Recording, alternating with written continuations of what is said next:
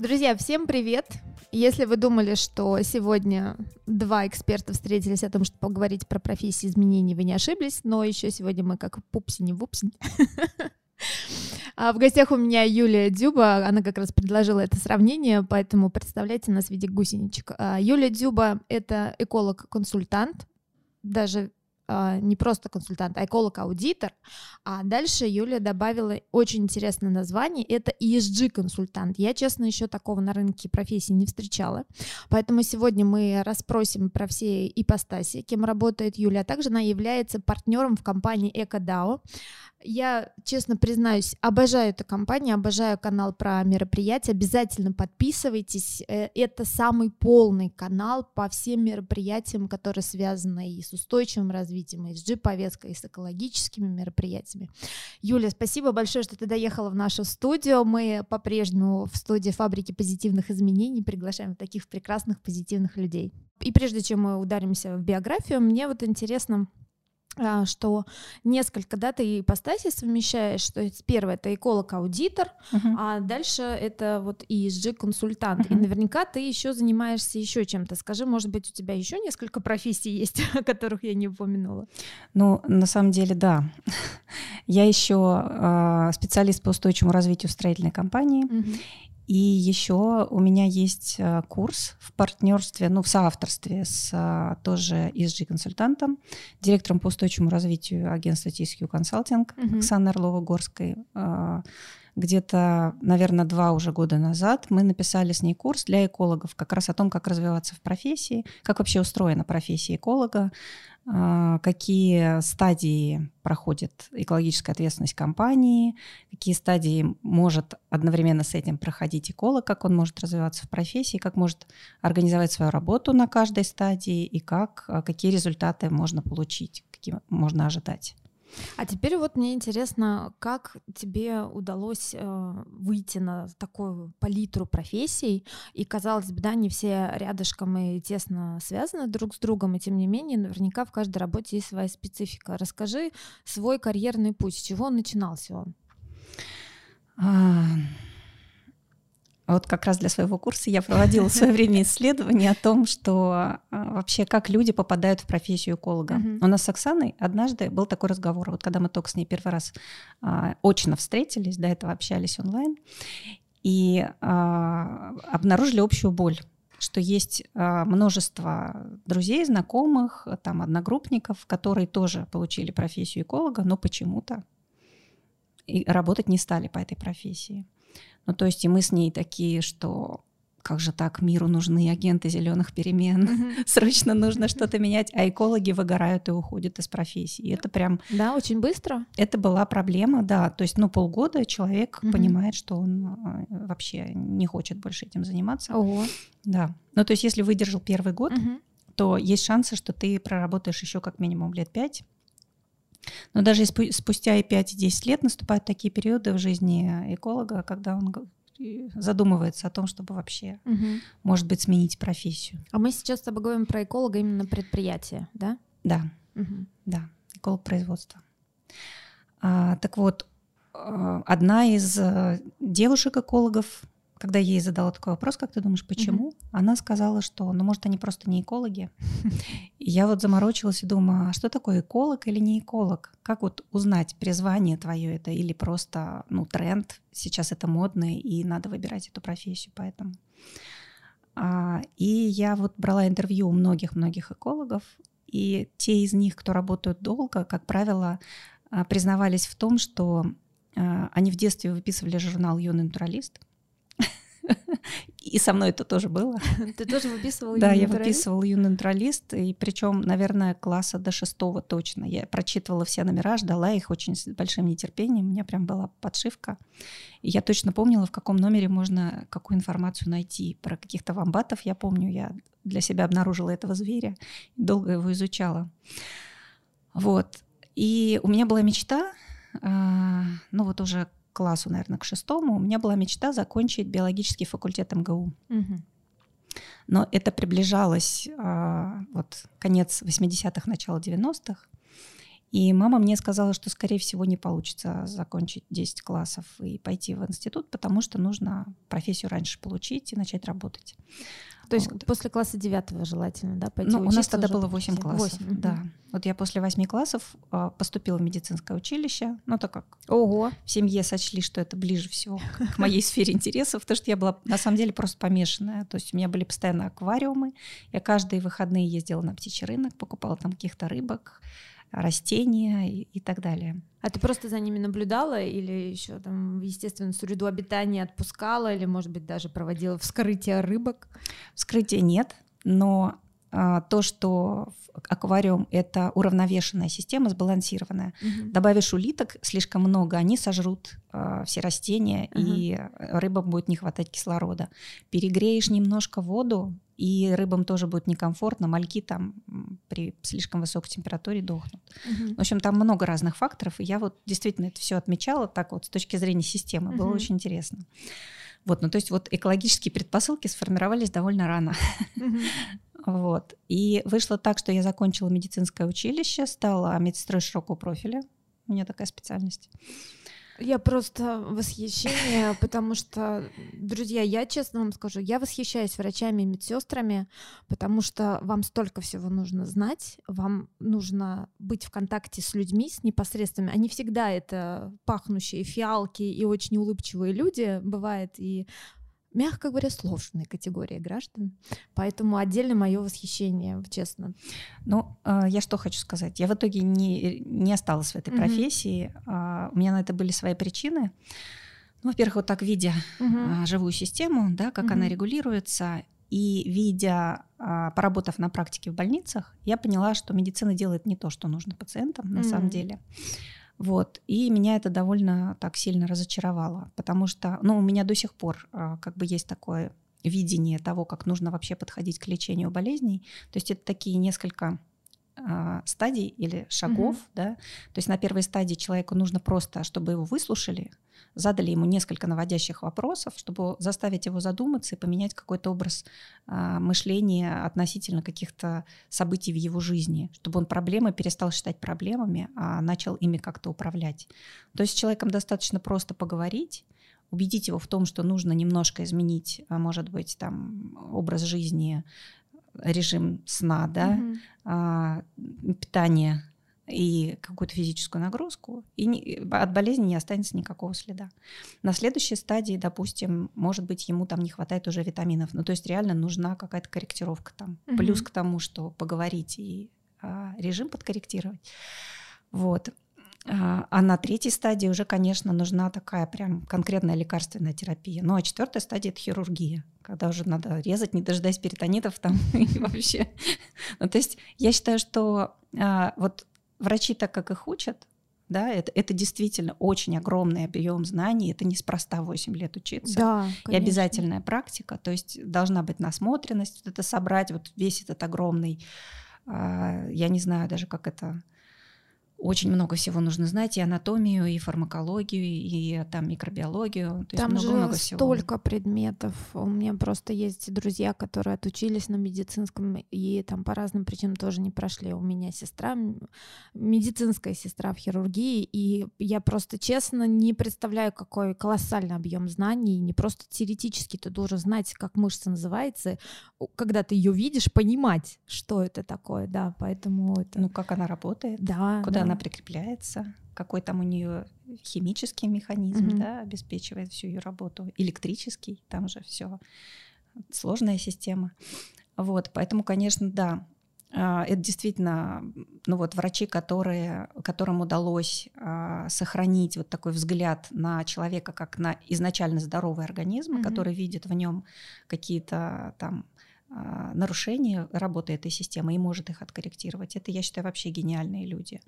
Но, к сожалению, по большей части вот наша традиционная медицина, угу. да, она занимается тем, что просто э, ищет подходящий диагноз под определенное описание угу. и по инструкции выписывает лечение. То есть я с этим столкнулась уже там со своим младшим ребенком, который очень много у меня болел.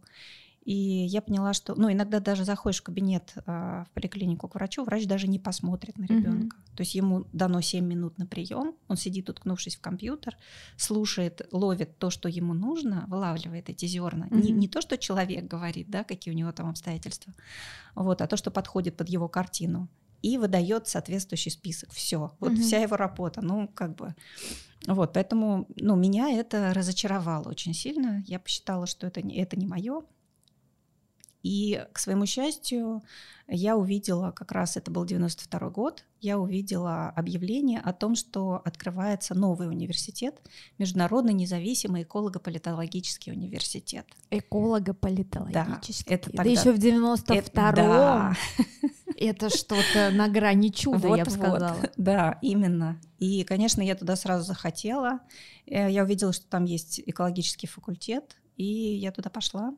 Ну и, и там проучилась пять лет, и на самом деле это была прям вот такая очень важная школа, вот именно то, чего мне не хватало, то есть такой вот глобальный взгляд на все, что происходит, на все основные проблемы экологические. Ну, мы там, конечно, и изучали такие вещи, как популяционная экология, да, и там водная экотоксикология, на всякие такие mm-hmm. вот а, такие сосредоточенные, сконцентрированные какие-то предметы, но и вот именно этот глобальный взгляд, он мне сильно раскрыл перспективу и увлек меня именно вот этой профессией. Это в Москве, правильно? Это в Москве, угу. да. Угу. И причем это же были первые годы, то есть э, люди, которые туда пришли, которые начинали всю угу. эту работу с университетом, они были энтузиастами во многом. Угу. Это были такие мастера заповедного дела, очень увлеченные люди, и они прям, ну, реально многое в нас вложили. Угу как, как говорится, самое лучшее взяли у себя из своего опыта и вложили в нас. А он до сих пор работает, этот университет? Вот я сейчас точно сказать не могу, потому что а, в конечном счете все люди, которые руководили университетом изначально, оттуда ушли. Угу. Я помню, что там был ряд каких-то скандалов, связанных с ним. И как-то я вначале ездила на встречи выпускников, потом универ переехал в другое здание далеко, я туда перестала ездить, и, в общем, там уже совершенно другие все люди, и как-то я так потеряла немножко. Мне кажется, что он до сих пор есть, но в каком-то другом уже таком статусе. То есть э, то, что было изначально, mm, это, видимо... уже ушло, да? Да, уже ушло. Видимо, нам просто очень повезло. А скажи, пожалуйста, вот мы говорим 92-97 год, если у меня все хорошо с арифметикой, да? Ну да, в 98-м я закончила. 98-м. Mm-hmm. А, а вот на тот момент уже говорили про концепцию устойчивого развития, про то, как это все должно быть в взаимосвязи, про цели устойчивого развития ООН. А, нам в университете говорили. Угу. Когда я пришла работать, я начала работать еще на пятом курсе университета, и это был а, военный завод. Внезапно. Авторемонтный завод. Он просто был рядом mm с университетом. И мне прям было с работы. Я на полдня работала mm там и потом шла в университет. Вот. И а, это какое устойчивое развитие. Угу. То есть э, эколог это был вот засланный казачок, угу. ну то есть вот бабья в тылу врага реально да? какая-то. Ну то есть ну, меня воспринимали как какого-то инспектора угу. на предприятии, который всем все там расскажет и в общем навлечет каких-то бед. И от меня скрывался начальник управления очень-очень долго. Вот. Ну, я там на самом деле не так давно, не так много проработала, всего 8 месяцев. Угу. Я там испытала вот первый шок, первое разочарование в профессии. Я чуть было не выгорела, потому что прям реально можно было в этот момент выгореть и вообще больше отбить угу. э, все желание себе. А выгорело от чего? От того, что вас учили одной концепции, да, что как это можно выстроить, что все должно быть в взаимосвязи. Ты приходишь работать, а там какая взаимосвязь, какая экология, это штрафы, бумажки и вообще, простите, лишняя головная боль, да? Во-первых, э, тут целый комплекс проблем, с которыми студент сразу не может освоиться. Он mm-hmm. даже их идентифицировать не может, что это за проблемы. У нас же как? Если нужно решить а, какую-то какую проблему, какую-то задачу, эта задача может быть либо техническая, когда mm-hmm. ты подбираешь какие-то технологии, меняешь ей, mm-hmm. ну, там, сложившийся стереотип поведения, да, а, точнее, стереотип действий. И а, все, и у тебя все пошло по новым рельсам. А есть еще часть проблемы адаптивная, когда нужно мозги поменять. То есть свое отношение к этой проблеме, свое видение, свои привычки, вот этот стереотип культурный, да, уже сложившийся. Я даже Почему? знаю, что самое сложное. Ну так тут уже без комментариев. Вот. И а, экологов, студентов к этому не готовят. Они не говорят о том, что нам придется менять культуру компании. То есть вот у вас есть цифры, вот угу. у вас есть оборудование, вы инженеры, сидите, считайте.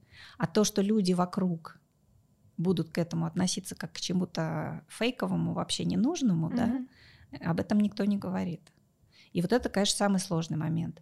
И у меня получилось так вот на этом авторемонтном заводе, что я обнаружила, что у нас там был цех покрасочный и э, был цех гальванический. И вот эти два цеха мне говорили, что они не работают. А я же работала полдня. Угу. Оказывается, когда я была на предприятии, цеха не работали. А, а когда, когда я уходила, они открывались. Как и, и гальваника, ну, по идее, гальванический шлам — это второй класс опасности, это очень опасный отход. И... Но когда эколог был, все было да, ну, красиво. Ну, Типа да, типа не работает. Mm-hmm. А этот шлам сливался просто в яузу. И причем я об этом узнала от инспектора Москомприроды. Mm-hmm. И когда я узнала, что еще и Москомприрода об этом знает, не знаю только я, работаю экологом на этом заводе, я этого не знаю, то я поняла, что я вообще мало то, что смогу изменить. Mm-hmm. Вот. Но так получилось. А, просто я, когда судорожно бегала последний месяц, искала выход из этой ситуации, я обращалась к нескольким а, компаниям, которые занимаются утилизацией отходов, переработкой опасных отходов. И ну, то есть я пыталась найти каких-то партнеров, которые могут у нас этот шлам забирать, посчитать, сколько это будет стоить, принести все это начальнику, сказать, что вот мы должны делать так, потому что есть постановление, нельзя сливать в Яузу, там и можно денег заплатить, и не mm-hmm. будет проблем. Вот, в итоге я поняла, что здесь я не достучусь, но зато э, я нашла знакомых, ну, познакомилась mm-hmm. просто с людьми, которые э, рекомендовали меня на другое предприятие экологом. Сказали, mm-hmm. девочка активная, как раз вот я закончила уже университет к тому времени. Вот, и там уже было более далеко туда ехать, но зато я там была уже совершенно на других правах. И там я, конечно, а, тоже не рассчитала свои силы и а, начала внедрять раздельный сбор а, производственных отходов. Это было значит, складское предприятие, угу. то есть пять складов, стоящих вдоль железнодорожных путей. По железной дороге приходили товарные вагоны с зерном, с сахаром, макаронами, крупами. И в больших мешках все это было, все это разгружалось на склад – а с другой стороны складов отгружалось на грузовики, которые везли это все уже в московские магазины. Угу. Вот. И при, в процессе вот этой разгрузки-погрузки образовывалось огромное количество отходов. И а, у каждых ворот и с той, и с другой стороны стоял контейнер всегда, в который, значит, сбрасывался мусор. И погрузчик брал этот контейнер, ехал на площадку, угу. где, ну, это называлось мусорник. Угу. На всей базе все говорили там, езжай на мусорник. Угу. И он, значит, должен был взять полный контейнер, отвезти его туда на погрузчике и забрать оттуда пустой. Угу. Но часто бывало так, что либо не успевали вывести мусор, либо там какой-то сбой, что-то не оплатили, э, снег, не доехала мусорная машина там и все такое. И, в общем, короче, он приезжал, пустых контейнеров нет. Что он делал, как ты думаешь? Ну, все сваливал. Он переворачивал Очень. контейнер и с пустым уезжал. А у него mm там руководитель-то. mm Вот. И, общем, а эти отходы прекрасно в кавычках лежат. В общем, когда я пришла туда работать, ну и надо сказать, что такая практика существовала там десятилетиями. И когда я пришла туда работать, в центре предприятия, прям между двух железнодорожных mm-hmm. веток, а, ну точно гектар была свалка. Ну то есть сначала туда просто свозили все ненужное. Mm-hmm сбрасывали какие-то поддоны, всякие какие-то отстройки, остатки. Потом туда начали сдвигать вот этот весь мусор, который не успевали вывозить. И, в общем, ну, просто была натуральная свалка в центре территории. Вот. И когда меня брали на работу, мне начальник сказал, что мы тебя берем, потому что у нас штрафы каждую неделю. Нам mm-hmm. надо, чтобы не было штрафов. Я ему сказала, чтобы не было штрафов, надо, чтобы не было свалки. Он говорит, ну если ты можешь сделать так, чтобы у нас не было свалки, то угу. давай флаг тебе в руки. Вот. Ну и э, когда я стала говорить о том, что надо поставить три бака, около каждых ворот, ну, все крутили у виска и говорили, ну, какие баки? Какие баки? О чем ты? Тут один-то не вывозит, У да? нас, мы вообще хлебом торгуем, хлебопродуктами. Мы не про мусор. Вот. Ну, в общем, было сначала, конечно, сопротивление, потом вроде бы как бы пошли на уступки, ну давай, что-нибудь, ну попробуем. А, извини, пожалуйста, а вот э, вообще где-то была подобная технология на тот момент? Вот раздельный сбор, пусть даже промышленных отходов, э, или ты просто пришла к выводу, да, проанализировала и поняла, что это самый оптимальный путь? Э, я к тому, что было возможно обменяться опытом с коллегами, подсмотреть, как у других это устроено? Или это абсолютное ноу-хау на те года? Ну, надо сказать, что тогда не было интернета, и у меня не было мобильного телефона в то mm-hmm. время еще. То есть его практически, ну, за исключением некоторых людей с большими чемоданами с аккумулятором. Да, да. И вот это мобильных телефонов, да, еще не было. Да. Вот. А, я пришла к этому просто логическим путем, потому что еще с советских времен в Москве существовали ПЗП, производственно-заготовительные предприятия. Mm-hmm. Если они заготавливают вторсырье, значит, кто-то им его дает. Где-то его собирают. Где-то его uh-huh. собирают. Вот. И я подумала, что ну бумага точно, вторсырье, uh-huh. пленка, ну, я попробовала, были тогда желтые страницы, такой справочник. Да, да, помню. Вот, попробовала там найти, кто покупает.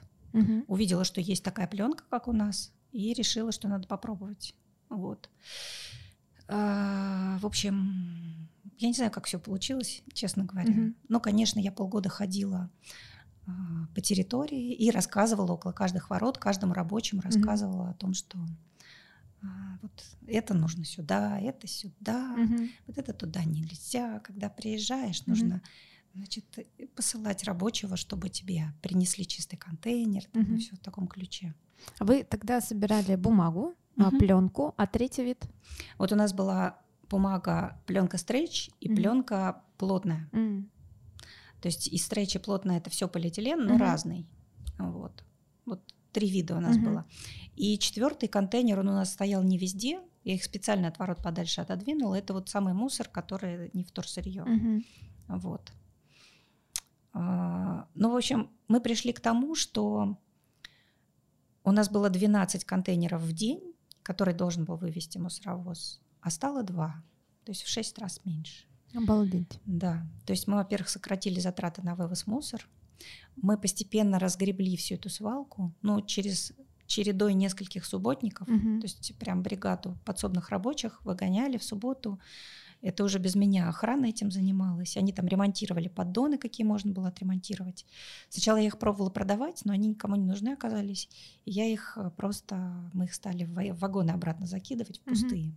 Ну, то есть люди же нам присылают их, все равно они их там смогут использовать. Вот. А сколько, помнишь, у тебя времени ушло вот на эту масштабную работу, чтобы и объяснить, и поставить контейнеры, и разгрести свалку, и наладить, чтобы все это работало? Год, два? Ну да, где-то примерно года два, пока все начало вот прям хорошо работать. Угу. Я же просто параллельно еще занималась и как инженер-эколог отчитывала предприятия там, по образованию отходов, угу. по выбросу загрязняющих веществ. вот. Поэтому где-то, наверное, полгода это прям была битва, самая натуральная. То есть я приходила каждый день на работу, угу. как на бой. Угу. Прям вот такая... И пошла. Вот. А потом уже постепенно-постепенно, то есть я начала встречать просто понимание. Люди поняли, сначала они хотели от меня как-то отбиться. Сначала они думали, что это просто какая-то сумасшедшая девочка, которая тут бегает, ну, непонятно, вот что-то хочет от да? с каким-то своим мусором. Меня называли начальник мусорника. Рабочий.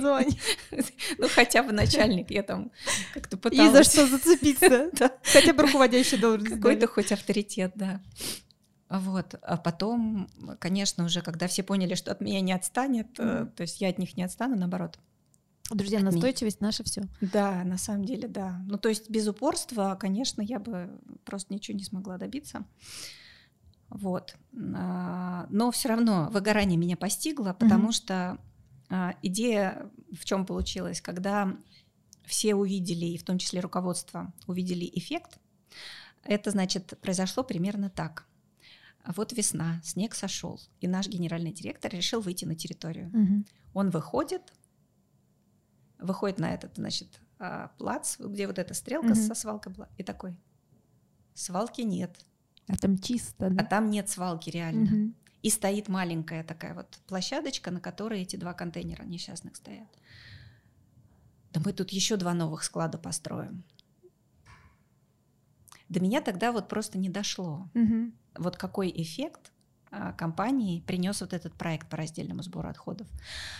Но а, вот тот факт, что меня не отпускали из компании, меня хотели оставить. Угу. То есть, а, ну там, вплоть до угроз дело доходило, Ого. что ты не можешь уйти, и все. Вот. Ну, в 90-е такие средства мотивации использовали. Да, мне предложили стать начальником отдела продаж. И меня это очень оскорбило. Ну, то есть во мне увидели хорошего менеджера. Mm-hmm. Я тогда вообще не поняла, что я сделала для mm-hmm. компании на тот момент. Я была э, просто вот в выгоревшем, жутко выгоревшем состоянии. У меня было много обиды от того, что никто не хотел помогать, никто не хотел покупать мне эти контейнеры для раздельного сбора. Мы варили их сами, причем я сама все это придумывала, как варить, как чего, из чего делать, как рабочих организовывать. Они все от меня разбегались по всей базе, я их бегала, собирала. Как у молодой девушки вообще я не знаю. Видимо, ну вот а, говорят, что все мы родом из детства. Видимо, у меня из детства еще такое вот есть когда я, мне говорят, что это сделать невозможно, у меня сразу внутри что-то поднимается, какой-то вот дух mm-hmm. противоречия. Мне обязательно нужно это сделать. И, и, видимо, это вот как раз сработало mm-hmm. в этот момент, потому что я решила, что я это все равно сделаю во что бы то ни стало. Вот. И а, Получилось так, что я через два года уже из этого предприятия ушла, страшно на них, на всех обидевшись, угу. можно сказать, что хлопнув дверью. Вот. И хотя даже уже после того, как я ушла, а, бывшие работники этой компании, руководящие, угу. уйдя на другие предприятия, мне звонили, звали меня на свои предприятия поработать. Но я тогда уже нашла другую работу. Угу. Вот. А, я сначала ушла в проект по в общем, это был, ну, тоже что-то типа ПЗП, угу. только это была уже не на базе а, государственных бывших предприятий, там все так было вяло текущее, а это была уже коммерческая. Ну, то есть это был, по сути, стартап. Угу.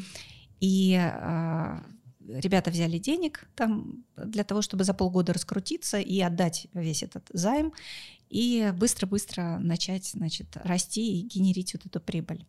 Но надо было деньги отдать за 6 месяцев, мы их отдали за 4 месяца. Тоже мы там много страху натерпелись, потому что это были еще бандитские 90-е, угу. и, в общем, кому, вот кто только э, к нам не заходил, с а, какими А только... чем стартап занимался? Расскажи, пожалуйста, что вы делали? В чем а, суть бизнеса была?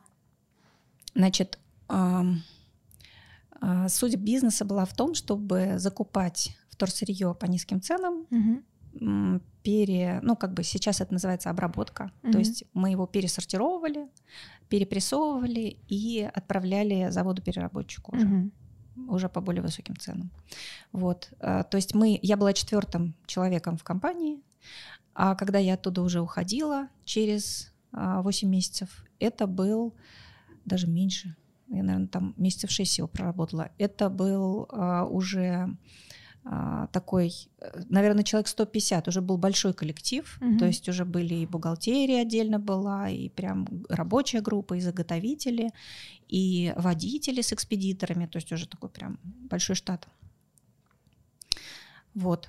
И, в общем-то, до сих пор это предприятие существует, и оно поглощает более мелкие какие-то ПЗПшки, покупает. Так что успешно стартап оказался. Очень да. хороший, да. База была правильно заложена. Угу. Это что значит грамотно выстроить структуру управления вообще? Ну да, вот у нас два наших руководителя, они, я считаю, просто молодцы. Настолько э, нам было весело просто с ними, реально. То есть там было очень много моментов, которые были пугающими, страшными, mm но вот благодаря вот этому их отношению такому, будь что будет, и вообще как бы, надо наслаждаться жизнью, мы справились хорошо. А почему тогда ушла, раз там весело и руководство? А меня позвали открыто? на а, новое место работы. Перехватили тебя, схантили, да. как сейчас говорят. Да. Угу. Вот в нашем курсе а, про экологов, угу. если говорить кратко, там идея такая: сама профессия, она а, предполагает, что экологическая ответственность компании изменяется в соответствии со сменой культурного кода. Угу. Вот если посмотреть на спиральную динамику, на концепцию спиральной динамики, угу. да, то а, большая часть российских компаний, она находится в красном культурном коде. Ну вот особенно это было в 90-е. Практически все. А теперь, извини, поясни, что значит красный культурный код. Немножко минутка просвещения для меня и остальных, кто не в курсе, что это такое. Ну, надо сказать, что вообще концепция спиральной динамики, она применяется к развитию культуры в каждой а, биопсихосоциальной системе. Ну, то есть либо это один отдельно взятый mm-hmm. человек, то есть это он биологическая сущность, он социум, часть социума, да, и э, он еще и псих, психология да, mm-hmm. человека там а, большую роль играет. И если брать отдельного человека, то он, когда только рождается, он абсолютно беспомощный, и его э, потребности основные — это выжить, обеспечить себя какой-то едой и начать научиться каким-то основным жизненным навыкам самообеспечения. И вот все, что он делает, это учится сигнализировать взрослым, которые о нем заботятся, что ему сейчас нужно. Угу. То есть его задача на этом этапе это задача выживания, это фиолетовый культурный код. Ему нужно освоиться вот в этом. Потом он переходит в следующий культурный код, да? А, или подождите, сначала бежевый, потом фиолетовый. Вот там я уже путаюсь. Бежевое выживание, да? Бежевое выживание, угу. фиолетовый это общность, это когда ты чувствуешь себя частью чего-то большего, угу. ты понимаешь, что ты не один, а, а есть целая группа, да, вот а, семья. Там семья, детский сад, наверное, да? Сначала, вот сначала вот в семье мы осваиваемся в семье вот в этих во всех отношениях. У нас там есть э, общие сказки, общие мифы, легенда, там правила нашего рода, там и все такое. То есть это вот такой вот. А красный дальше это когда мы идем в школу, когда мы идем в более широкий коллектив, и у нас есть там задачи а, узнать свою силу. Mm. То есть проявить свою силу, mm-hmm. а, обозначить свои личные границы, а, научиться управлять властью, да, своими отношениями с этой властью. Следующий культурный код это уже культура правил, когда мы уже поняли, что мы сильны и можем друг другу, как говорится, что-нибудь сломать. Вот. Но для того, чтобы это не происходило, для того, mm-hmm. чтобы не воевать постоянно, мы устанавливаем правила и учимся вот эти правила регулировать, все наши отношения правилами так, чтобы не было конфликтов, чтобы достигать а, наших целей совместных более а, прогнозно, скажем так, процессно. Следующий культурный код — это оранжевый, когда мы все уже все в этих правилах прекрасно ориентируемся, как рыба в воде, и вот эта бюрократия, вот эта вязкость правил, mm-hmm. она нам уже мешает. Мы чувствуем, что мы можем больше, что у нас есть потенциал, что мы можем что-то достигать. И тоже у нас институт начался, да. У нас началось проектное мышление какое-то, э, так уже формироваться. И а, а, этот культурный код, он в определенный момент доходит до такой стадии развития, когда а, человек чувствует, что он много чего научился, угу. ну там, допустим, я много денег заработал, у меня уже есть машина, у меня уже есть квартира, но мне не хватает смысла. То есть ради чего это все? Угу. И вот он выходит на следующий уровень осознания себя в окружающем мире, когда он видит, что есть другие системы, есть э, инвалиды, есть э, слабые какие-то незащищенные э, слои населения, да. И э, если и они тоже содержат в себе некую ценность. Угу. И если мы научимся жить э, в согласии друг с другом, не мешая никому, чтобы не было там социального неравенства, ну, потому что это неравенство, оно порождает большие проблемы. Угу. Вот, то, соответственно, все, все мы вместе станем сильнее. Вот. Дальше уже будет следующий культурный код, а, желтый, угу. а, когда начинается визионерство настоящее, и когда человек уже вот это вот согласие оно требует постоянного соотношения, соотнесения своих целей с потребностями других людей. И это может быть тоже очень долгий вязкий процесс, наподобие бюрократии, только уже на другом уровне, да, который тоже сильно держит, сдерживает дальнейшее развитие. И человек уходит, а, опять пере, как бы переживает такой кризис. Вот с уровня на уровень происходит всегда кризис, когда мы еще не знаем, как должно быть, но чувствуем, что старое уже не вот, подходит. душит, угу. да, уже не подходит. И вот пока мы не перейдем на следующий уровень, вот этот кризис нужно выдержать, нужно пройти. И вот как раз вот эти кризисы перехода на следующий культурный уровень, они даже неправильно, не уровень, это культурный код. Потому что вот те культурные коды, которые мы в себе уже активировали, они в нас всегда есть.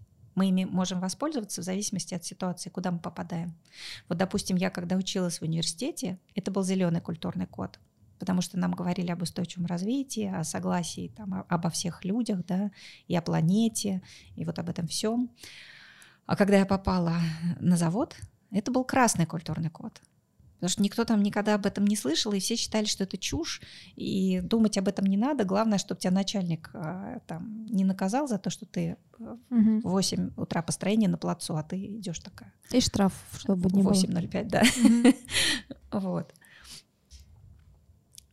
В общем, а, вот эти вот а, перепады, вот этому хорошо, если бы тоже научили. То есть, как, чтобы ты легче понимал, где ты сейчас находишься, в какой системе, какие здесь правила, какие цели ты можешь перед собой поставить, какие будут реалистичными, да, достижимыми. И э, по сути, когда я занималась раздельным сбором отходов, я из красного пыталась вылезти в оранжевый. Угу. На самом деле в нем есть некое энергетическое сходство в красном и в оранжевом, но это совершенно разные уровни. То есть я выгорела просто вот дотла. Я думала, что я никогда больше не буду никаким экологом. Я хотела стать менеджером. У меня была мечта стать каким-то генеральным директором, кем угодно, но mm-hmm. только не заниматься больше экологией. Вот. Но так получилось, что вот просто жизнь сама меня вывела. Мне э, сделали предложение пойти работать а, в Мосводоканал, а это такая полугосударственная корпорация, по сути, с чисто синим уровнем. То есть это следующий уровень после красного. Вот на красном я выгорела, выгорела а да. на синем я нашла то, что мне нужно было. И там я как раз стала экологом-аудитором, там я начала внедрять систему экологического менеджмента. И несмотря на то, что у меня там все равно был свой экопроект, без проектов я не могу вот эти вот постоянные mm-hmm. преодоления, надо сделать то, что невозможно, это, конечно, прям драйвер такой. Вот, но вот именно разобраться в том, что такое вообще инженерная экология, что такое инвентаризация угу. источников негативного воздействия на предприятии и как вообще всем этим управлять. Вот у меня была возможность именно в Мосводоканале. Там было несколько подразделений, и я работала в управлении Мосводопровод, а там есть еще управление канализацией, там еще разные там насосные станции, водопроводные станции. И у меня была возможность э, поездить по разным объектом и посмотреть, как, где, что, и как бы вот покрутить это все в системе. Задам сокровенный вопрос mm-hmm. всех москвичей, неважно, коренных или приезжих. Ну что у нас с водой в Москве? Скажи честно, она чистая? Да, у нас абсолютно вода, которую можно пить. Абсолютно точно. А, смотрите, тут как? Вот я живу в доме, который относительно новый но у нас очень неудачно сделаны были внутри домовые трубы. Я не знаю, с чем там это связано, я вот здесь mm-hmm. вообще не специалист, не буду врать, но у нас периодически шла ржавая вода из труб.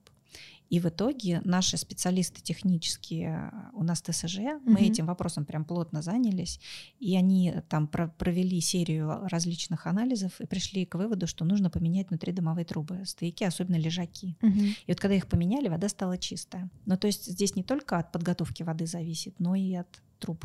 От самих коммуникаций, да. От да. Самих То есть вода-то может быть чистая, но за счет того, что при строительстве Конечно. использовали неправильные строительные материалы, все усилия Мосводоканала. Так что, друзья, кстати, вот знаешь, я подтверждаю твои слова. Я давно живу в Москве, и я просто смотрю элементарно по накипи на чайнике. Да? Я использую и фильтры, но я была в музее воды, Угу. Когда нам рассказывали а, вообще, откуда берется водопроводная вода в городе Москва, из каких источников, как она фильтруется, у меня сомнений не возникло, просто я подумала, человек с полей, который там работал, уж точно подтвердит или наоборот опровергнет мою гипотезу. Так что, друзья, вот в Москве воду можно пить, и я подтверждаю, да. Вообще я хочу сказать, что Мосводоканал — это огромная, а, сложная техническая система, это такая прям машинерия. Угу.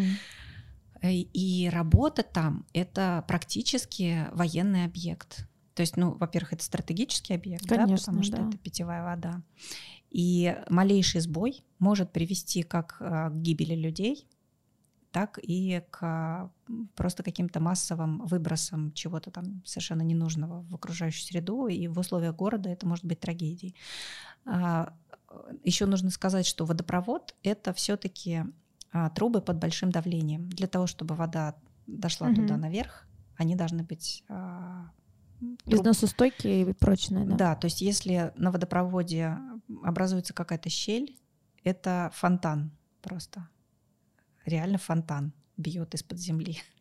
Вот, поэтому э, то, как работает вся эта огромная, немыслимо огромная система, угу. как часы, это просто вот я считаю, что это чудо вот этого. Э, вот вся, вот я говорю, вся эта машинерия, она требует постоянной заботы людей. И вот эта забота, она строго дисциплинированная, она очень тщательно продумана. Там, ну, такой менеджмент, что а, прям действительно достойно восхищения работа. Ты была там экологом-инженером. Да. да? А да. что входило в твои обязанности? Что ты делала в рамках э, своей деятельности? А, вот там я, по сути, совмещала уже а, работу инженера-эколога и менеджера.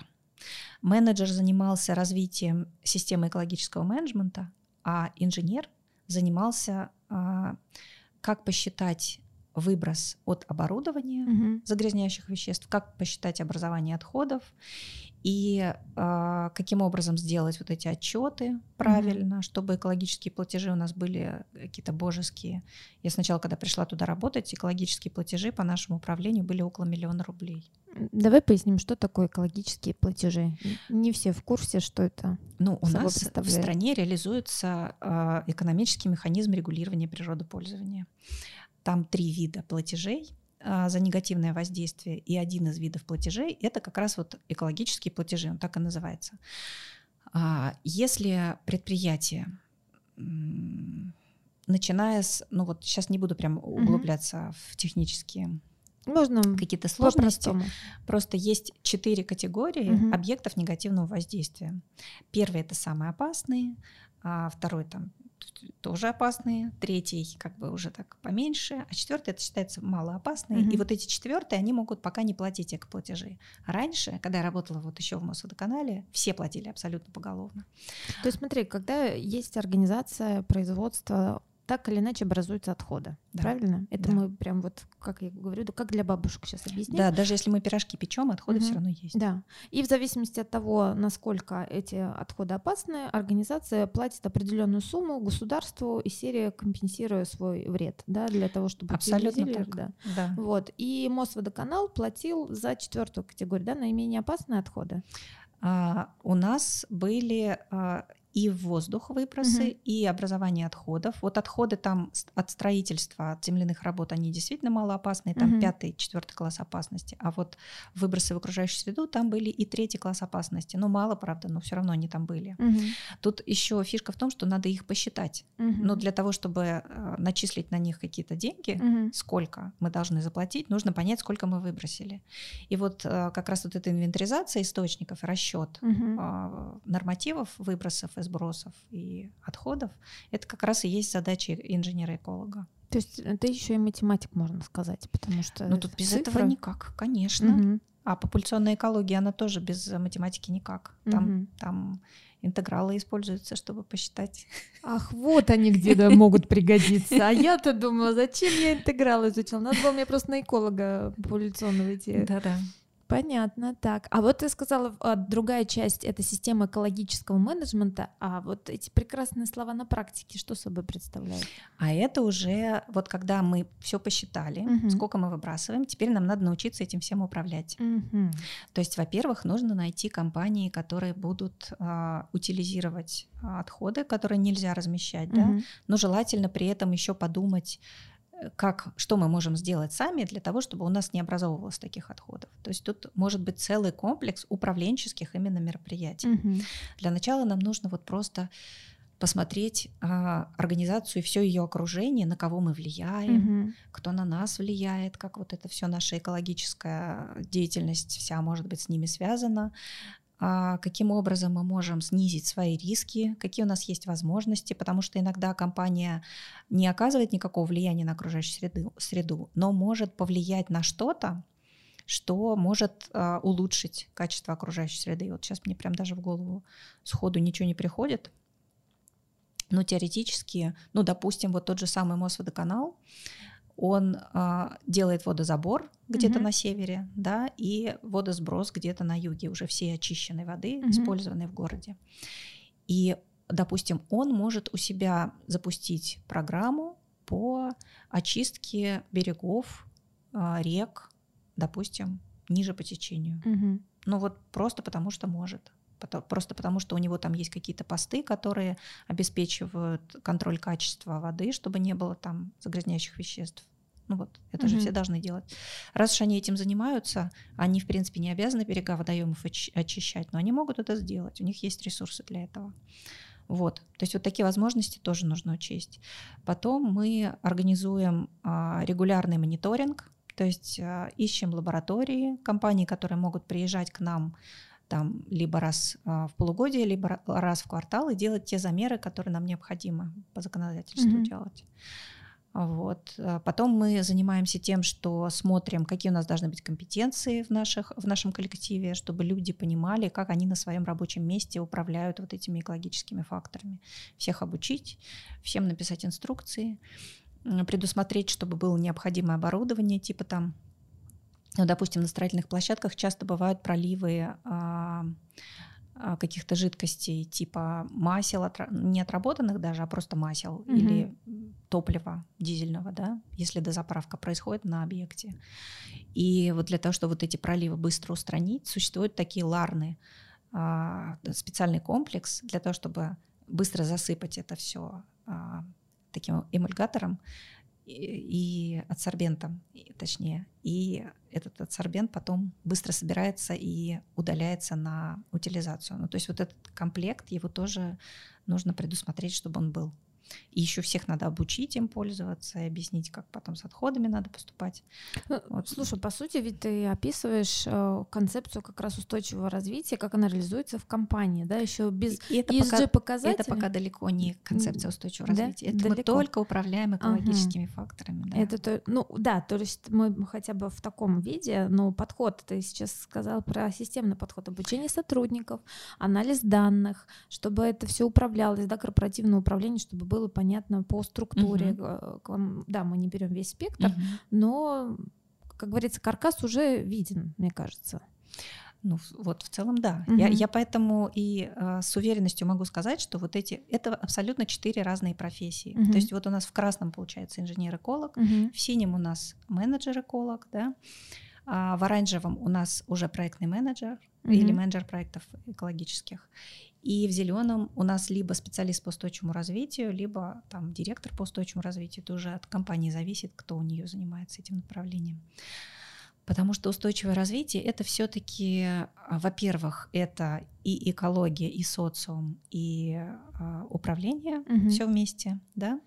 И не только процессное управление, как в системе экологического менеджмента, потому что это все-таки процессное угу. управление, а это и стратегическое управление. То есть мы делаем стратегию, уже смотрим, как и что мы можем, угу. там, какие, какие цели мы можем вообще перед всей компанией поставить. Уже такие более глобальные, это, не это текучка, уже, как говорится. Это уже часть бизнес-стратегии. Угу. Угу.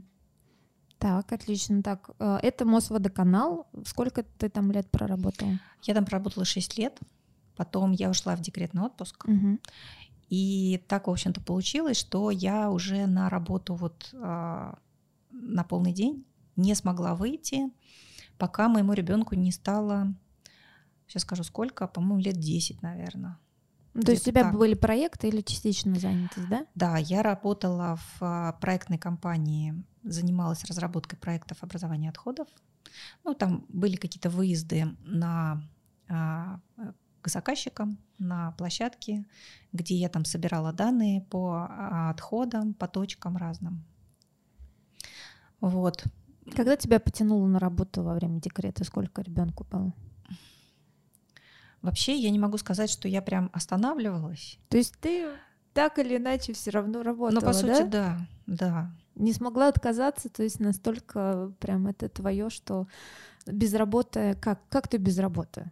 То есть э, бывают длительные перерывы, или это настолько уже часть твоей жизни, что ты даже и в декрете, и когда ребенок учится и спит, все равно нет-нет, как говорится, но и поработаю. Я думаю, что есть а, виды работы, которые угу. делать тяжело, и ты чувствуешь, что это работа. Угу. А есть такие виды работы, которые ты просто даже и не считаешь за работу. Угу. Ну, то есть, ну, это реально интересно. Но я, конечно, большую часть, когда у меня был ребенок, большую часть времени я потратила на учебу, потому что я заканчивала разные курсы и в открытом университете. Потом я пошла в магистратуру, Московский политехнический угу. университет, закончила на а, кафедре техники и технологии переработки отходов. Два года отучилась. И вот как раз после этого вуза я-то думала, что там хоть учат инженеров-экологов. Uh-huh. На самом деле я поняла, что нет. И вот как раз я потом познакомилась с Оксаной на курсах, uh-huh. а, на курсе а, экоконсультантов. Кто мы там были-то, я уже забыла. Экотренеров. Uh-huh. Мы были экотренеры у зеленого драйвера. В Романа Саблина. У Романа да? Саблина, uh-huh. да. Вот мы там с Оксаной познакомились, и как раз мы с ней на защите встретились угу. и поговорили, вот выявили эту боль, обсудили всю эту спиральную динамику угу. и как все это вообще выглядит, поняли, что у нас есть общее, общее видение и решили сделать курс. Для То есть это было совсем недавно? Потому что курс эко-консультантов, ну, он не так давно был запущен, мне Это кажется. был 18-й год. Ну да, то есть 4 года угу. относительно недавно. Да. Угу. Вот. И а, параллельно с этим, я вот как раз когда закончила магистратуру, угу. получилось так, что я работала в строительной компании на полставки, угу. и собственно, мне не нужно было вообще приезжать в офис, угу. потому что у меня была задача открывать и закрывать разрешения по перемещению строительных отходов. То есть а, а, это такая вот, я немножко про компанию хочу рассказать. Да, конечно. Она такая а, небольшая, там 150 человек всего работает. Угу. То есть это, можно сказать, малое предприятие. И это специализированное такое строительное предприятие для того, чтобы заниматься ремонтом, реконструкцией, строительством и а, диагностикой а, трубопроводов, которые обеспечивают город ресурсами. Mm-hmm. Ну, не только город, это может быть и промышленное предприятие. Вот. И в общем, началось все с того, что меня взяли как раз вот на полставки, чтобы открывать и закрывать разрешения на перемещение отходов. А, так как офис маленький, места для эколога просто не было. Угу. Ну и я начала с этого. Просто сначала вот ездила там в департамент строительства, открывала, закрывала разрешения, общалась там с разными строителями, с прорабами по всем вопросам, которые касаются строительных отходов. И параллельно училась в магистратуре. Потом, значит, я закончила магистратуру, и получилось так, что я подумала, что ну, теперь надо искать какую-то другую работу, связанную с переработкой. И сделала попытку уйти из компании и поискать другую работу. И руководство мне спросило, а что ты можешь? Угу. Я говорю, ну вот я вообще инженер-эколог, вот я могу там то-то и то-то. Ну а почему ты не хочешь у нас это делать? Давай делай это у нас. И я стала уже работать на полную ставку. Угу.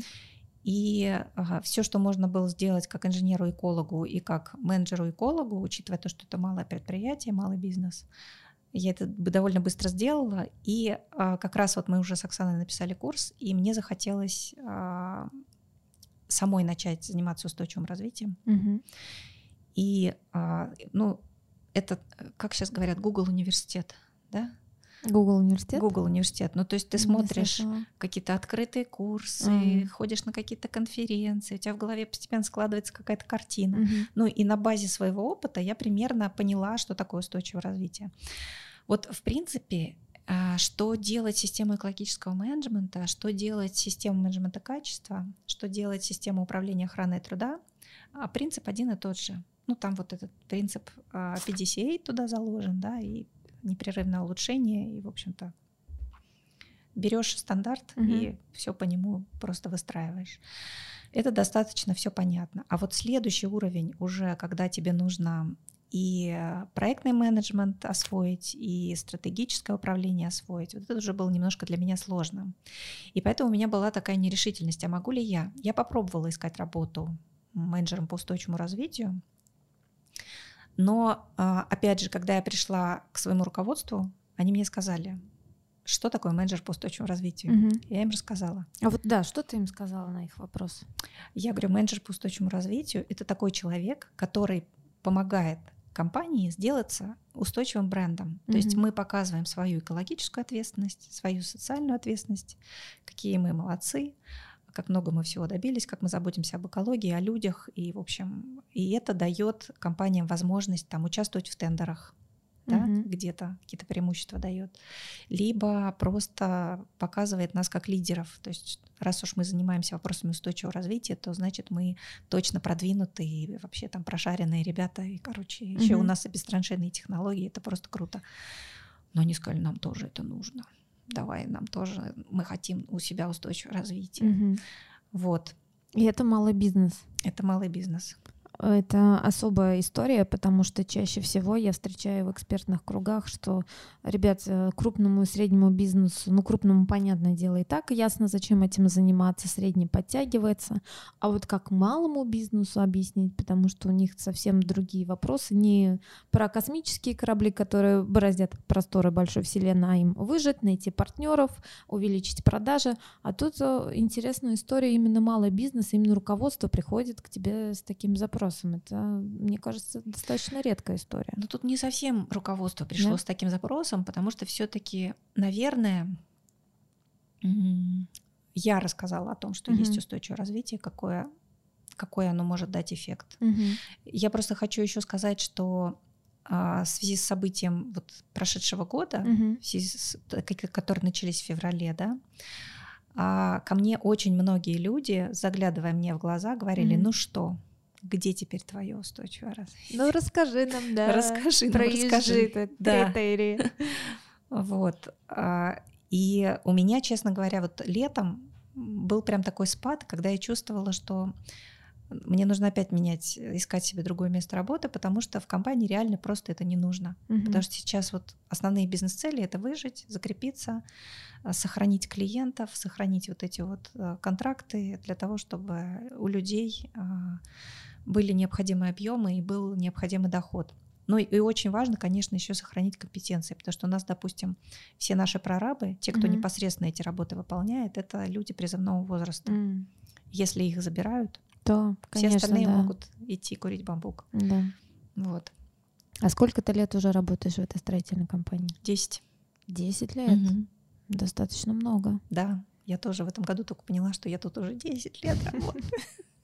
Ну, то есть уже коллектив, просто когда такой маленький коллектив, ты знаешь уже каждого, и все а, есть ощущение какой-то стаи, угу. да, то есть мы можем там у каждого есть какие-то свои преимущественные компетенции, да, и можно прийти там кому-то за решением каких-то вопросов, и в общем, ну это создает ощущение такой вот стаи, из которой довольно трудно оторваться.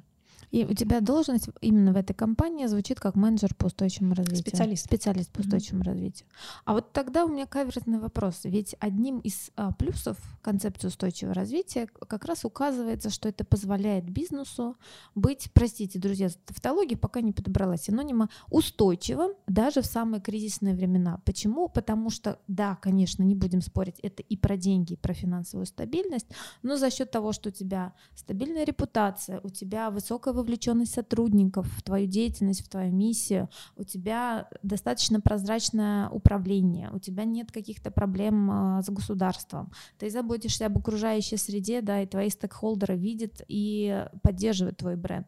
И за счет вот этих всех комплексных мероприятий, даже если что-то случается, тебя трясет, турбулентность есть, но все равно это более устойчивая модель, чем сказать, знаете что, идите, простите, лесом своей экологией, uh-huh. э, с вот этой социальной программой. Моя задача получать деньги, сохранить сотрудников, об, об остальном я подумаю потом.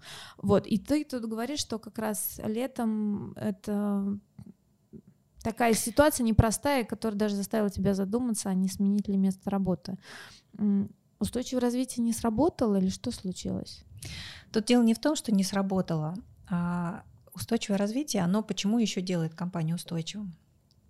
Потому что а, мы делаем все показатели деятельности компании прозрачными. Mm-hmm. То есть для того, чтобы собрать вот все эти данные первичного учета, там по выбросам парниковых газов, по там образованию отходов тому же, да, по там по э, какие-то текучесть, вот это вот э, коэффициент вовлеченности персонала, когда начинаешь пытаться это собрать, первое время встречаешь просто ну, непонимание и торможение. Зачем вот эти угу. лишние усилия?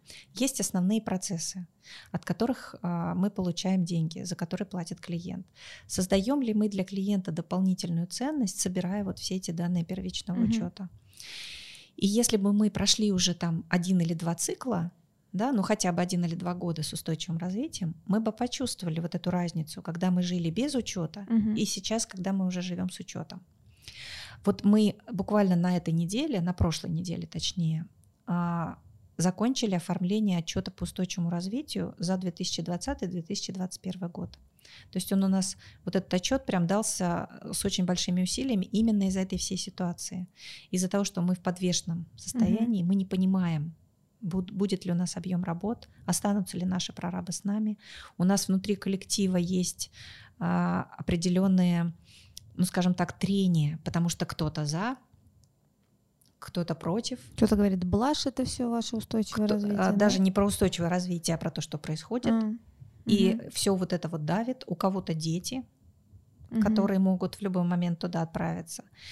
И вот это все привносит э, элемент, ну вот страшной неопределенности, от которой люди начинают судорожно постоянно смотреть новости, они приходят э, в состояние неврастении, и разговаривать вообще очень трудно с людьми становится. Вот. А, сделав вот этот отчет, подготовив его к концу mm-hmm. года, поняв, что мы прошли год вот этот сложный, страшный год, мы прошли, выполнив план, даже перевыполнив его. Вот это все да. немножко выдохнули. И как бы есть уже какой-то позитив, и есть уже желание в следующем году продолжать работать.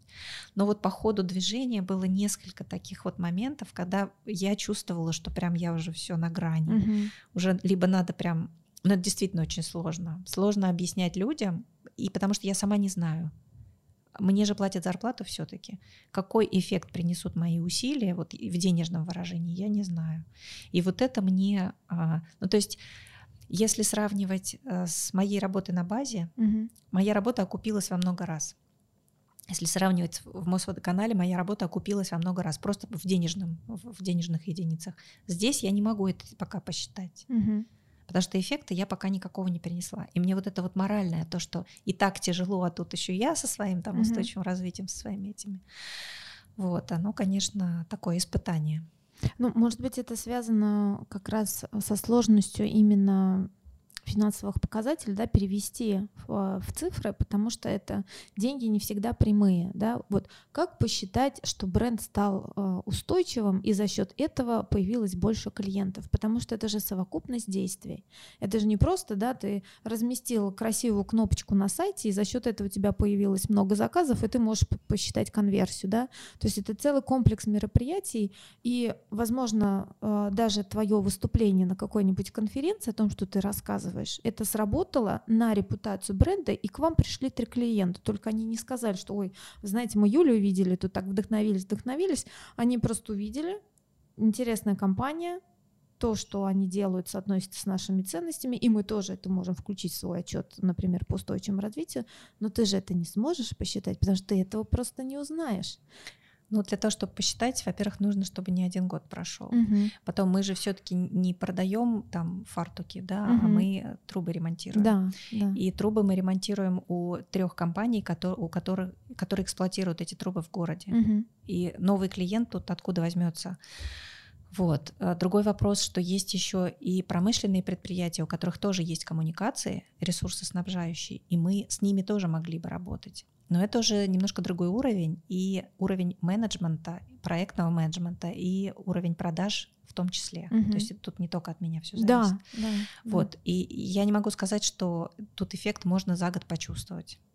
Скорее всего, на это нужно будет, ну там, минимум три года, когда вообще будет уже ясность в голове, что угу. мы идем туда пока еще вот мы делаем шаг, потом два в страхе назад, угу. потому что страшное слово ООН на многих наших сотрудников производит гнетущее впечатление. Вот. У меня была проблема даже с а, человеком, который отвечал за дизайн и верстку отчета, который руководит творческой группой нашей. Именно потому, что там упоминается цели устойчивого развития ООН, а это же вражеская организация. Как интересно. Вот. Никогда бы не подумала, что он у нас э, может так позиционироваться. А Ты сказала, что ты еще являешься партнером в компании Кадао и ESG-консультантом. Да. Вот. Мне интересно, как ты стал партнером uh-huh. Экодау, потому что Экодау тоже я знаю давно. А, друзья, всем рекомендую зайти на сайт. Точно обязательно будет ссылка на канал а, мероприятий, потому что ну, это один из основных источников, честно скажу, для меня, всех мероприятий, а, курсов и, и вообще даже и коллег нахожу из этого канала. Uh-huh. Вот как ты стала партнером и кто такой SG-консультант? Uh-huh. Uh... Ой, как много всяких вопросов. Давай с первого начнем. Как ты стала а, партнером Акадао? Как судьба завела тебя на эту дорожку? А, значит, а, Юрий Сафронов, основатель компании Кадао, основатель проекта, он вообще-то не эколог, а программист. Ну, скажем так, айтишник. Внезапно. Да, ну, программист тоже я неправильно сказала. Mm-hmm. Он а, такой вот... Специалист э, в области цифровых технологий. Да, из топовых руководителей mm-hmm. вышел именно IT-профессии. Вот. И в какой-то момент он заинтересовался экологичным образом жизни, экопривычками. И так как он человек очень системный, он начал делать для себя такие схемы, а, всякие какие-то инфографику такую, и вешал ее у себя дома на холодильнике для своей семьи. А, однажды пришли к нему домой друзья, увидели эту инфографику, сказали, надо сделать 12 листов, и будет календарь.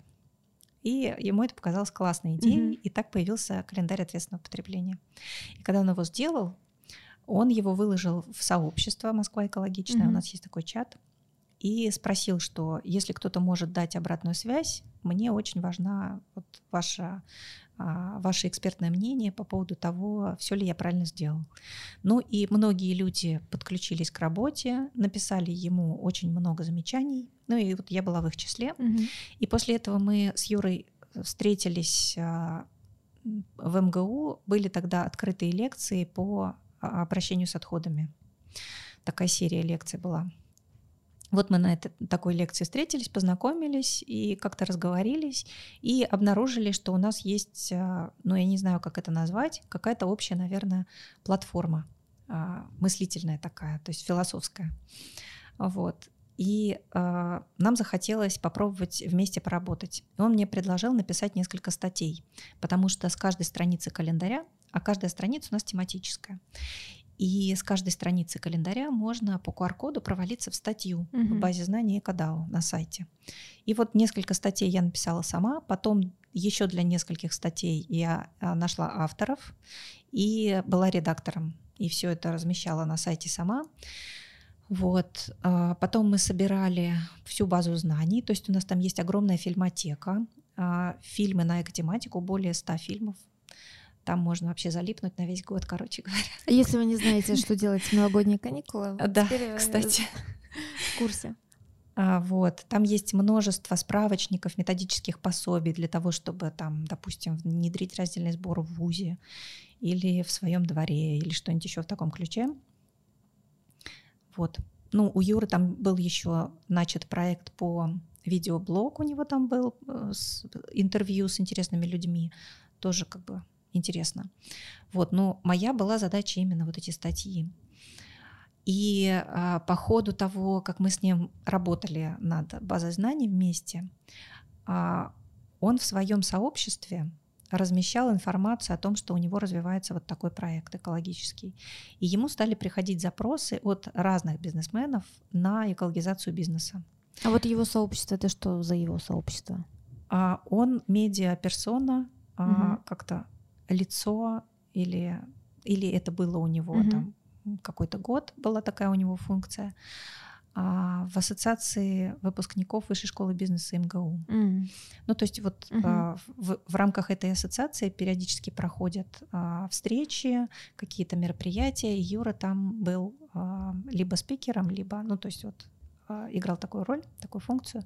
Вот. И, в общем, у него достаточно широкий круг связей и из его а, личной практики, mm-hmm. и вот из ассоциации.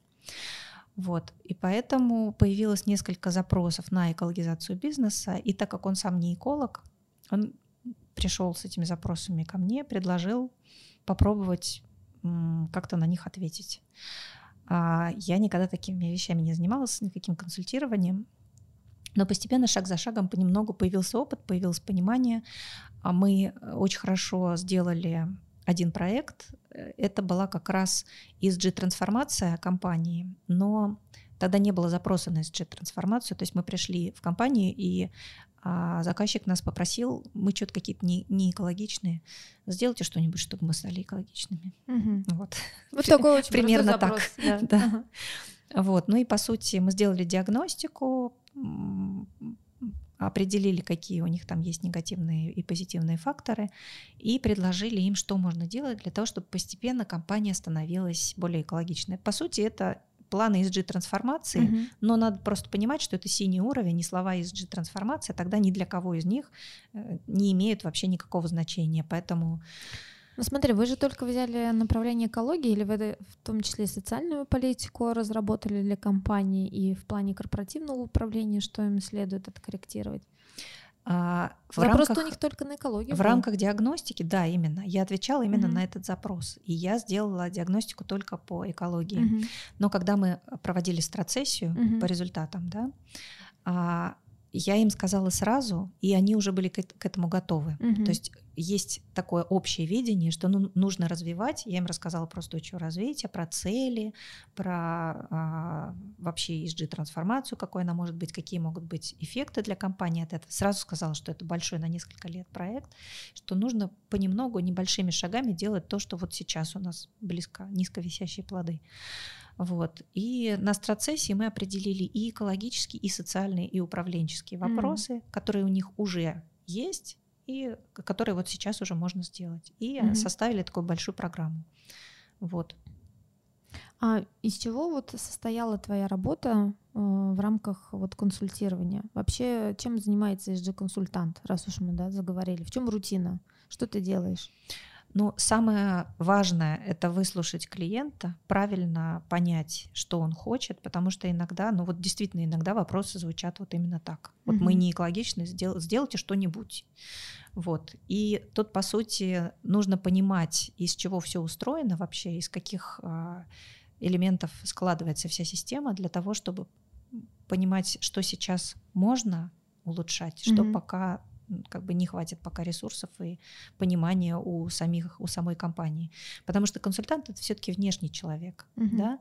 Вот даже почему важен аудитор, потому что человек-менеджер, который выстраивает систему экологического менеджмента, он делает то, как он видит. У аудитора другое видение, другой взгляд. Он немножко из метапозиции приходит uh-huh. и смотрит сверху и а, как бы открывает другое видение вот этому менеджеру. И человек получает преимущество за счет экспертного взгляда, да, за счет каких-то новых идей. А сначала нужно тогда аудит провести. Допустим, если я владелец бизнеса тоже э, иду с запросом, хочу стать экологичнее, uh-huh. тогда имеет смысл мне сначала провести вообще аудит э, своей деятельности, что у меня происходит, да, увидеть настоящую картинку. Я-то думаю, например, что у меня одни какие-то процессы, показатели, а в ходе аудита выяснится, что, может быть, там, где я думаю, что у меня плохо, на самом деле не так плохо, а там, где хорошо, выяснится, что там работа не початый край. На самом да? деле, да, вот эта а, диагностика, может быть, это не совсем аудит, а диагностика. Угу. Вообще надо еще понимать, почему компания пришла. Да, почему они приходят? Что с ними такое случилось, да, почему вот, а, вот в том случае, про который я говорю, директор лично увидел, как рабочие выливают отработанное масло в почву. Какой ужас. И это было прям овер. То есть угу. Надо что-то срочно делать, потому что ну просто ходить и бить всех по голове невозможно. Невозможно быть одновременно во всех местах. То есть надо что-то делать с культурой компании. Вот. И э, в зависимости от того, иногда штрафы, Иногда желание выйти на новую тендерную площадку и стать там не хуже конкурентов, да. Иногда э, мне кажется, что у нашего бренда есть потенциал стать экологичным брендом. Мы бы хотели посмотреть, что нам для этого нужно сделать, какие усилия нам для этого понадобятся, каких а, результатов мы сможем достичь. Вот такой иногда mm-hmm. запрос. Вот, то есть в зависимости от того, что произошло и какую проблему мы нас приглашают решать, мы через нее, собственно говоря, и э, потом подтягиваем все остальное. То есть классическая история, идем от потребностей бизнеса. Конечно. Да? А дальше вот консультант провел диагностику. Я так понимаю, что это, скорее всего, похоже как глубинное интервью, а, там в онлайне, в офлайне. А, ты расспрашиваешь о том, а что кроется да, за этим запросом? Э, это серия хотим... интервью угу, даже. Серия даже, да? Да, с разными руководителями, потому что даже у директора не всегда есть видение того, что на самом деле происходит. Угу. Вот. А после э, этапа интервью что делать дальше? Консультант. Вот после этапа интервью э, консультант делает э, такую, скажем так, презентацию, да, то есть мы называем все факторы, э, возможности и риски, собираем стратегическую сессию. Как правило, команда, которая собирается, на, приглашается директором на стратегическую сессию, она потом будет и рабочей группой по устойчивому развитию внутри mm-hmm. компании. И вот на этой стратегической сессии, скорее всего, уже а, если люди туда идут со скепсисом, с непониманием, зачем их туда позвали, mm-hmm. но что-то будут говорить какие-то консультанты. Мы начинаем говорить о них же самих, об их работе, они сами говорят о том, что у них сделано уже, mm-hmm. и они начинают видеть, как это складывается в систему. То есть пазл начинает постепенно складываться. И мы с ними видим недостающие элементы, и они сразу говорят, что вот это мы сейчас сделать не можем, для нас это будет слишком сложно, угу. а вот эту часть мы можем уже сделать, и они уже начинают прям сходу говорить как, то есть прям уже конкретные угу. алгоритмы шагов. И мы можем даже план накидать на стратегической сессии сразу, прям расписать его там по срокам. А сколько длится стратегическая сессия обычно? Три часа? Четыре? А, вот у меня был э, случай, когда это был прям экспресс за час. Ого. Да. То это супер было быстро. Очень мало времени, и я выкинула все, как бы, что не содержало mm-hmm. важного, вот э, всякие водные, там подготовительные и так далее. Но и на самом деле иногда это бывает полезно, вот такая встряска. Mm-hmm. А, и, но лучше, если стратегическая сессия проходит где-то за 4 часа с перерывом, так, чтобы могли прийти высказаться эксперты, чтобы люди могли погрузиться, чтобы у них была возможность у каждого высказаться, потому что все равно вот такой момент раскачки, да, он все равно есть, и угу. его тоже нужно учитывать. Надо, надо, чтобы это все происходило экологично, угу. тогда меньше будет сопротивления на первом этапе. А скажи, пожалуйста, вот а нужно ли консультанту, первое, это знать методики обучения взрослых людей, да, и второе, что я увидела, это еще и быть немного фасилитатором. Конечно. Да? Да. Конечно. А еще и психология я услышала, и навыки аналитики. Абсолютно так. Да, тут нужно быть, э, как у нас Роман Саблин говорил, mm-hmm. что эко-тренер это восьмирукий многоног. Mm-hmm. Ну вот примерно еще в квадрате это ESG-консультант. Mm-hmm. А что еще делает ты же консультант? Ты там отвечаешь на письма, формулы, может быть, какие-нибудь составляешь? Что входит в такую твою ежедневную рутину? Ну, во-первых, а, я как менеджер проекта, да, то есть у меня есть, а, есть запрос клиента, я составляю методологию, как нам, каким образом нам преодолеть вот эту проблему, с которой столкнулся клиент, что нам для этого нужно, каким образом мы будем взаимодействовать. А, мне нужно организовать а, с клиентом взаимодействие постоянно, нужно организовать взаимодействие внутри команды, нужно подобрать экспертов, кто что будет делать, какую mm-hmm. часть работы, нужно, ну, там, осметить это все, да, нужно вот это все КП согласовать, а, все договорные вопросы. По сути, я все это делаю. Mm-hmm. Вот. После этого мы уже начинаем непосредственно работать, и здесь есть очень важный момент, потому что эксперт все-таки, он занимается операционной и процессной работой. И лучше, если эксперт не выходит вот в эту, в проектную плоскость уже, да, в проектную стратегическую. Вот. То есть э, э, лучше, если эти функции разделены. То mm-hmm. есть эксперт занимается своей экспертной работой, проектный менеджер своей проектно-менеджерской работой. И классические вопросы, как тебе удается быть и специалистом по устойчивому развитию строительной компании, там, понимаю, тоже перечень задач-то не маленький, и плюс еще быть консультантом, и еще быть и партнером, да, то есть это тоже особый функционал, который специфические. Вот мне э, строительная компания помогает учиться на практике. Угу. То есть я же говорю, что вот есть Google университет, где я там что-то услышала новое, да, у меня ого, есть что-то вот такая такая возможность, и я в своей строительной компании могу это сразу попробовать. То есть я на практике это внедряю, смотрю, что из этого получается, какие здесь э, возникают проблемы, что получается, что не получается, что работает, что не работает, И уже потом могу это все с большей уверенностью, скажем так, применять э, на кейсах. Угу. То есть у тебя строительная компания как такой эксперимент Полигон. на кошечках.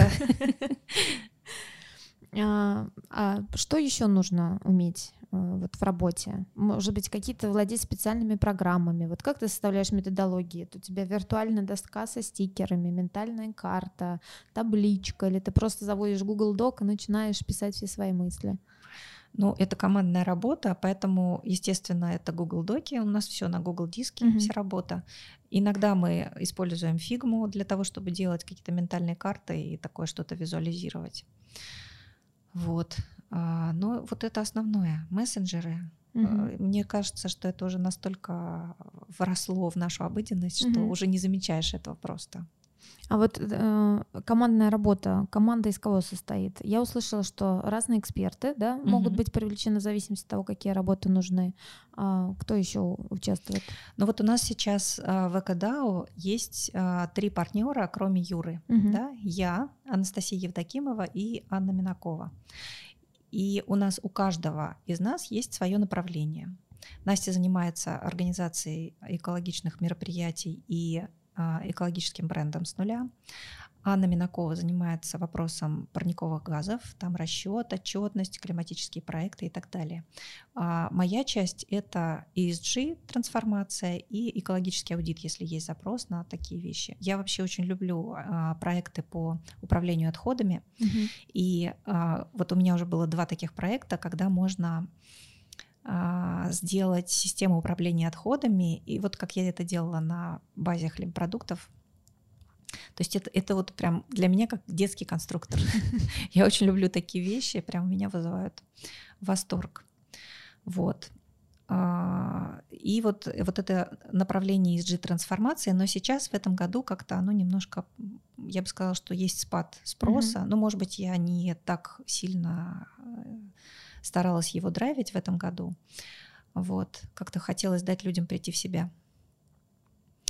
И а, по каждому направлению у нас есть проекты. И, допустим, в Настином направлении я могу быть экспертом. Mm-hmm. То есть вот мы, допустим, проводили в этом году а, уроки для пенсионеров по раздельному сбору отходов по экологичной жизни в городе. Неожиданно. Да. Первый раз слышу уроки да. для пенсионеров. Так. Ну, то есть вот я была там как методист, а, делала проект, да, то есть э, разрабатывала методические материалы, презентации, мастер-классы, подготавливали мы там, значит, всякие материалы э, природные и, и вторсырье, из которого мы делали поделки.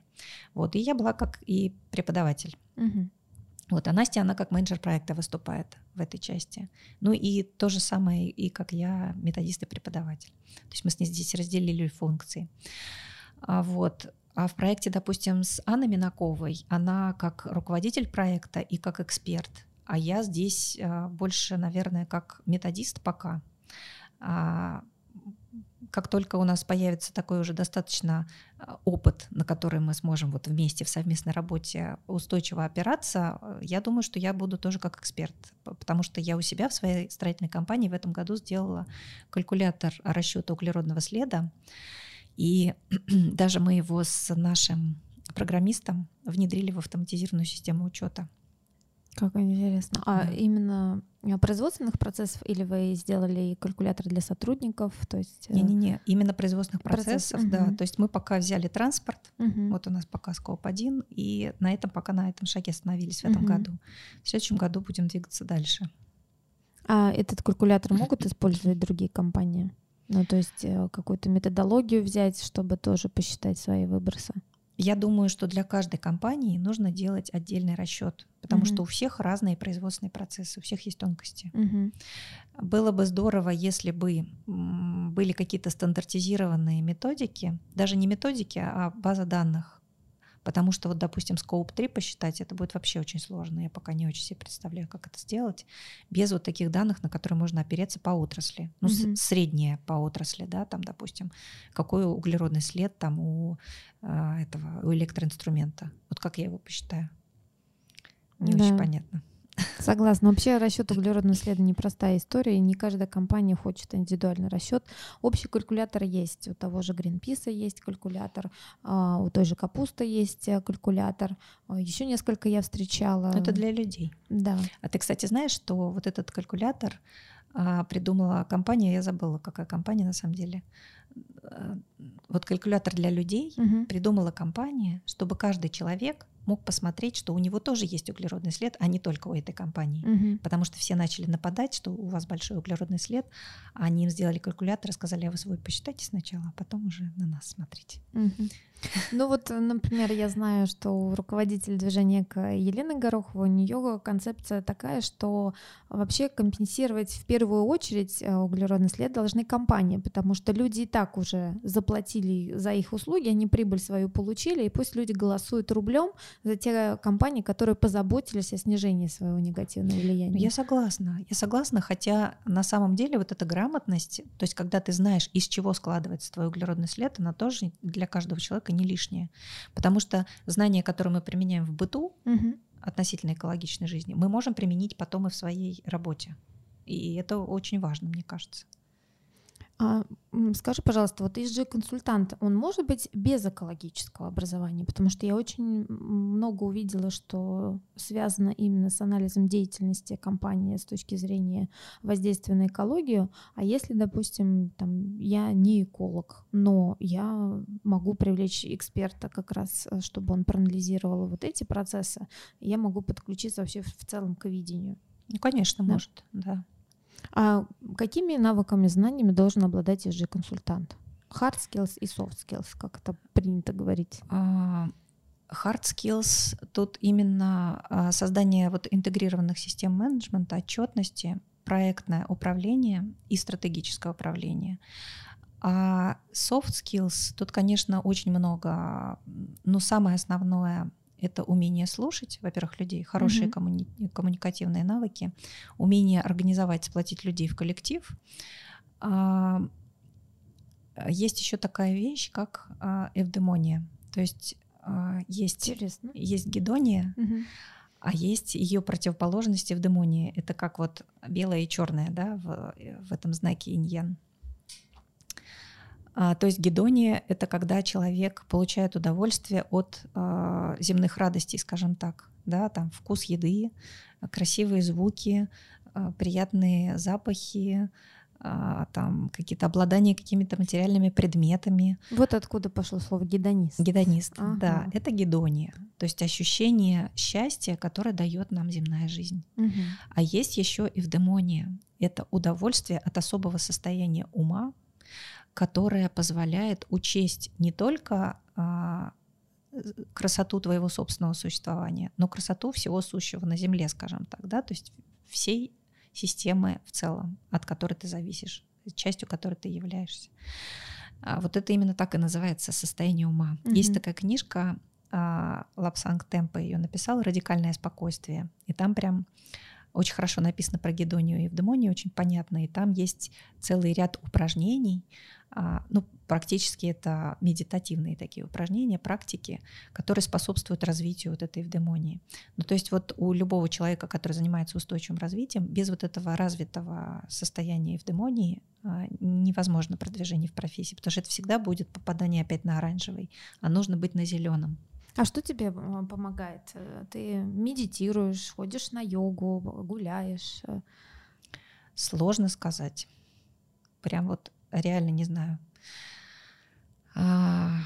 Вот мне помогает, как мне обязательно нужно э, погулять одной, да, чтобы никто не отвлекал. Я люблю гулять и с друзьями, но вот когда я одна гуляю, я по-другому воспринимаю. И мне нужно обязательно, чтобы это была часть природы, ну, иногда и по городу достаточно, но обязательно кусочек природы, обязательно, чтобы рядом была вода. Вот это как раз э, мой источник эвдемонии. А у тебя какой источник? А, это, наверное, не столько эвдемония, сколько а, викью, витальный интеллект, угу. когда ты а, можешь управлять своими ресурсами, своей энергией духовной, да, умственной, физической эмоциональный. А, то есть это вот такие навыки самоорганизации, тоже, кстати, важная часть soft skills для директора по устойчивому развитию. А, я, наверное, знаю несколько источников энергии для себя. Угу. Но, конечно, побыть одной, погулять в лесу, да, я согласна абсолютно. Но их много. Я э, и вставляю в свое расписание обязательно какие-то походы в театр, ну что-нибудь такое, да, угу. какие-то впечатления, и общение с другими людьми, и э, вот эти прогулки. Иногда просто, даже если ты очень-очень зол, полезно надеть кроссовки и пробежаться, допустим. Вот, то есть обязательно физическая нагрузка, спорт. Ну вообще, когда весь а, режим дня так уравновешен, и в нем есть все, что необходимо, вот это, наверное, и дает такое прям насыщенное энергетическое такое состояние. Я поняла, знаешь, что люди, которые занимаются устойчивым развитием, у них распорядок дня должен, должен быть устойчивым. Конечно. Здорово. Во-первых, я поняла, что нужно сделать словарик после нашего выпуска, потому что я сегодня столько интересных терминов узнала. И как раз не, некоторые такие, знаешь, список рекомендаций, что делать и на работе, и в жизни. И попрошу еще один а, такой список рекомендаций. Ты говорила уже сегодня да, про Google университет, о том, что и сама часто смотришь открытые источники, курсы. А, скажи, пожалуйста, порекомендуй нашим а, телезрителям, как я их называю, друзья, с любовью, конечно, вот, и слушателям, что смотреть, где учиться, может быть, есть классный образовательный продукт, мы точно укажем ваш курс, с Оксаной, особенно экологом, которые на грани выгорания, подгорания да, да, да. и так далее. Друзья, обязательно посмотрите его. Что еще?